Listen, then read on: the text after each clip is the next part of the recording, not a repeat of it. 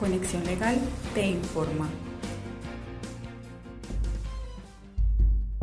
En días pasados, el presidente Trump publicó el programa Opening Up America Again, donde se encuentran las directrices adoptadas para la reapertura económica de los Estados Unidos, el cual cuenta con tres fases con las que se espera lograr que las personas vuelvan a trabajar al mismo tiempo que protegen sus vidas. Este programa fue realizado con el asesoramiento de expertos en salud pública y pretende que los diferentes estados se preparen para afrontar este y futuros desafíos. La fase 1 de reapertura de este programa se aplicará a estados y regiones que cumplen con los criterios de selección, pero mantiene medidas de distanciamiento social, el teletrabajo, el cierre de escuelas y el cumplimiento de estrictos protocolos para lugares que convoquen un alto número de personas. La fase 2 es para los estados y regiones que no tienen evidencia de un rebrote de la enfermedad y satisfacen los criterios de selección. En esta, las personas pertenecientes al grupo vulnerable de la enfermedad deberán permanecer en cuarentena, pero se flexibilizan las restricciones relacionadas con el desplazamiento y las reuniones masivas hasta 50 personas. De igual manera, se deberá incentivar el teletrabajo.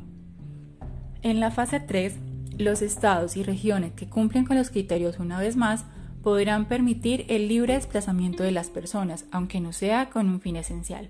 Cines, escuelas, restaurantes y bares podrán reabrir y aumentar su porcentaje de ocupación.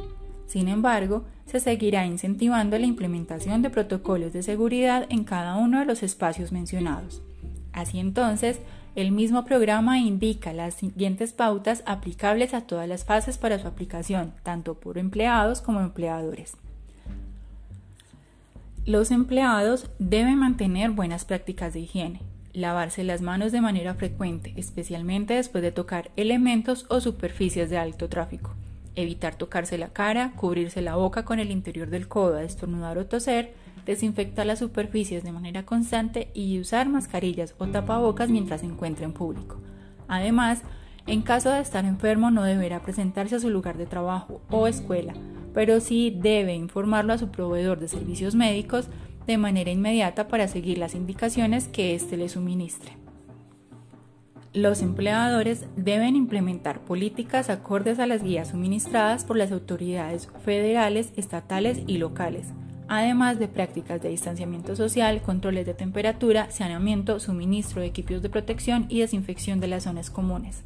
También deben monitorear la fuerza laboral en búsqueda de síntomas de enfermedad e implementar protocolos de seguimiento a los contactos de su fuerza laboral en caso de pruebas de COVID positivas. Este es solo un acercamiento a cómo se espera que sea el regreso al trabajo en cada estado del país pero su implementación es de obligatorio cumplimiento, por lo que es importante que como empleado o empleador tenga claras las responsabilidades que conlleva la reactivación económica. Si usted o alguien más que conozca hace parte de las personas que implementará este programa y su empleador está incumpliendo con alguna de las pautas acá descritas, asesórese y no ponga en riesgo su vida. Recuerde que el contagio de la enfermedad por negligencia de su empleador le hace elegible para recibir una compensación laboral, que además de ayudas económicas, le garantice la atención médica que necesita. Llámenos al 2-800-201-1220 y reciba asesoría gratuita y telefónica.